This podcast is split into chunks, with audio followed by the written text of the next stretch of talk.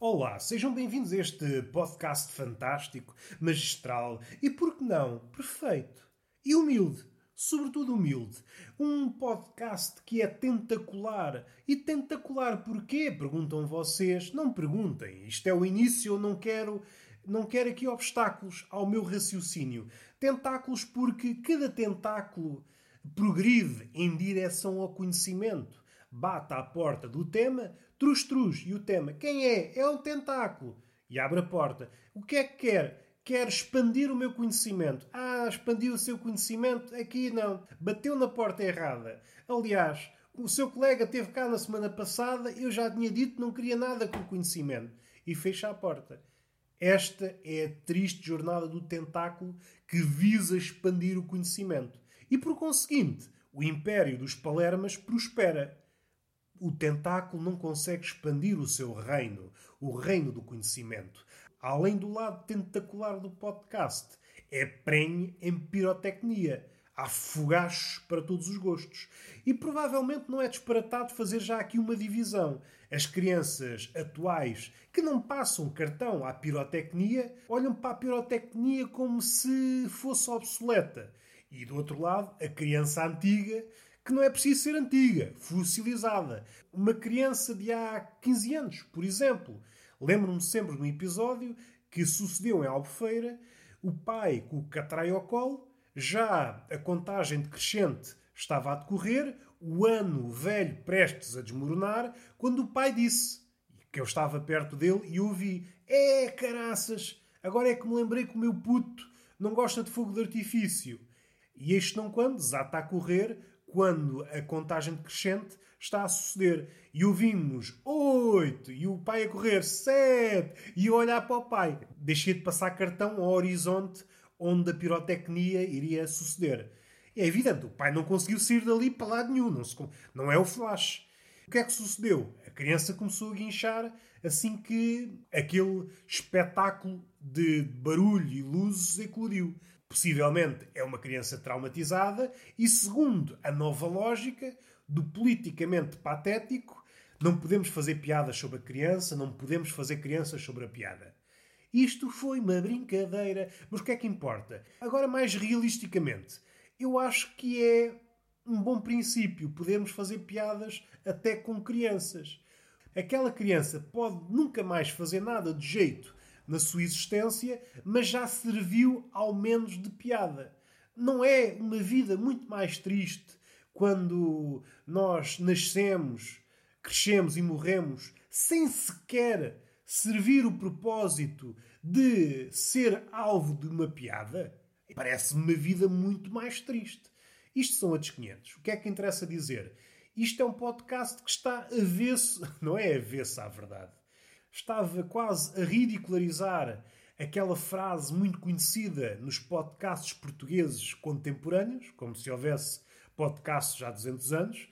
Ah, a minha relação com a verdade não, é muito autêntico, somos muito verdadeiros. São, mas é o caralhinho que vos foda a todos. Primeiro que tudo era preciso conhecer a verdade. Como nós não conhecemos, vocês são mais que os outros, são mais que os filósofos. Há séculos e séculos em busca do que é a verdade e, e vocês agora gravam um podcast cheio de imaginas, basicamente, e esquecem e já alcançaram.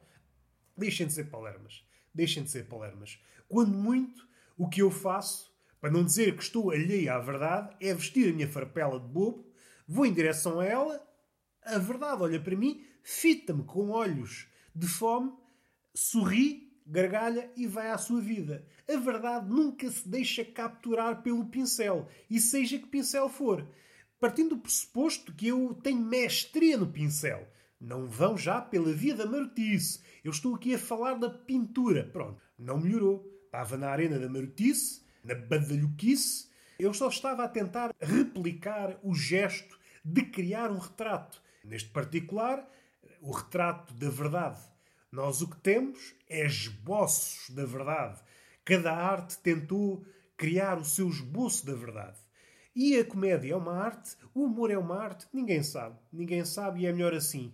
O melhor é fazer como Diógenes, o cínico, e vestir um barril. E andar por aí como barril. Como se fosse o ferrão da Rua César.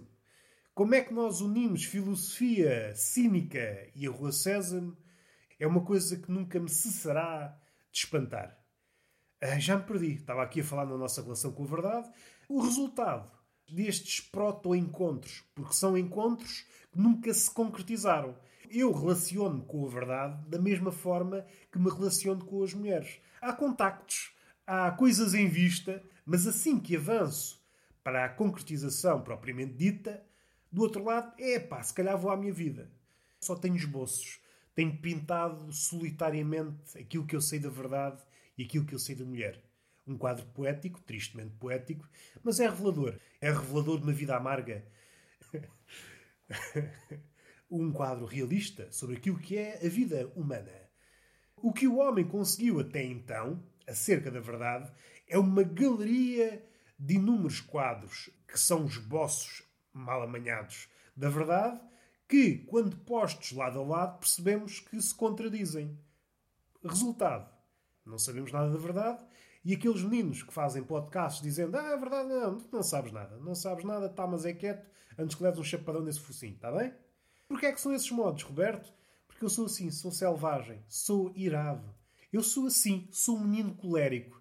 E o que é que nos interessa? Tocarmos no cinismo? Olha, vamos por aí. Vamos atacar o cinismo, salvo seja. O cínico, pensando no filósofo, mas também no cínico de pacotilha. O cínico é aquele que pensa estar a sinalizar o ingênuo. Eu sei mais que tu, tu és ingênuo por pensares isto. Elaborando mais esta ideia, o cínico olha para o ingênuo. O ingênuo, normalmente, se pusermos tudo em questões filosóficas, o cínico sinaliza o romântico. E o romântico é aquele que se embeiça por ideias. E o cínico, hum, isto é tudo falso. Isso são tudo ficções. O cínico, acho que é inegável, é provavelmente a figura do século XXI. Mesmo aquele que não se diz cínico tem um, um lado cínico muito forte. É fácil, é fácil ser cínico. Mas o cínico esquece de uma coisa. Ao identificar os ingênuos, os românticos, esquece que ele próprio é provavelmente o maior dos ingênuos. Ao desacreditar a relação que o romântico tem com as ideias e com o simbolismo, descarta a visão maior do que é o mundo. O simbolismo opera grandes movimentos no mundo. Se o cínico, ao tentar perceber o mundo, descarta logo o lado da simbologia, então nunca vai perceber o mundo. Resultado: é o maior ingênuo de todos. Toma lá, cínico, tu não percebes nada. Eu sou um cínico de cínicos. O que é que foi isto? Foi só estupidez. Foi só estupidez. O que é que interessa dizer? Não interessa dizer nada. Hoje foi um podcast curto, onde este menino que está na cama, com a voz quase a claudicar, veio para aqui dizer certas baboseiras. Baboseiras essas com as quais vocês podem tecer raciocínios capazes, ao contrário destes que são miseráveis. Se eu fosse verdadeiro, se eu fosse verdadeiro. Mas eu não sou verdadeiro, eu sou uma criatura de ficção. Quem, se não uma criatura ficcional, grava um podcast deitado, no escuro, como se fosse um morcego, um morcego aninhado a uma almofada. Provavelmente estavam à espera de comédia porrupuda, de forma a ficarem com aquela cara de bebê toda cheia de sopa, todos cagados, mas contentes. O bebê, nesse aspecto, é um ser impecável. Está todo cagado, mas impecável. Se fosse alguém mais velho, naquelas condições, tinha uma crise. Estou vivo e estou todo cagado. Estou, tenho o cu cagado, tenho a boca cagada. Sou uma fonte de merda. Sou uma fábrica de merda que trabalha a todo vapor. É isso que é uma criança. E depois há aquela esperança de que mude. Mas vai saber, não muda. A fábrica de merda apenas ficou mais sofisticada. Parece que não produz merda, mas vamos a ver. Parece que produz pensamento, mas não, é merda. Continuam a produzir merda. E é isso que é a humanidade. É uma constelação de máquinas de produzir merda. Só que é sofisticado. Numa primeira leitura parece conhecimento, progresso, mas se nos demorarmos um bocado, ah não, isto é mesmo uma produção de merda. E se calhar vou-me transformar numa flor, porque a flor ao menos tira partido da merda. O ser humano não tira. Que eu saiba, que eu saiba. A não ser o porco capitalista. O porco capitalista vê merda, epá, vamos espojar aqui. O que é que foi isto? Não foi nada, vamos esquecer tudo isto.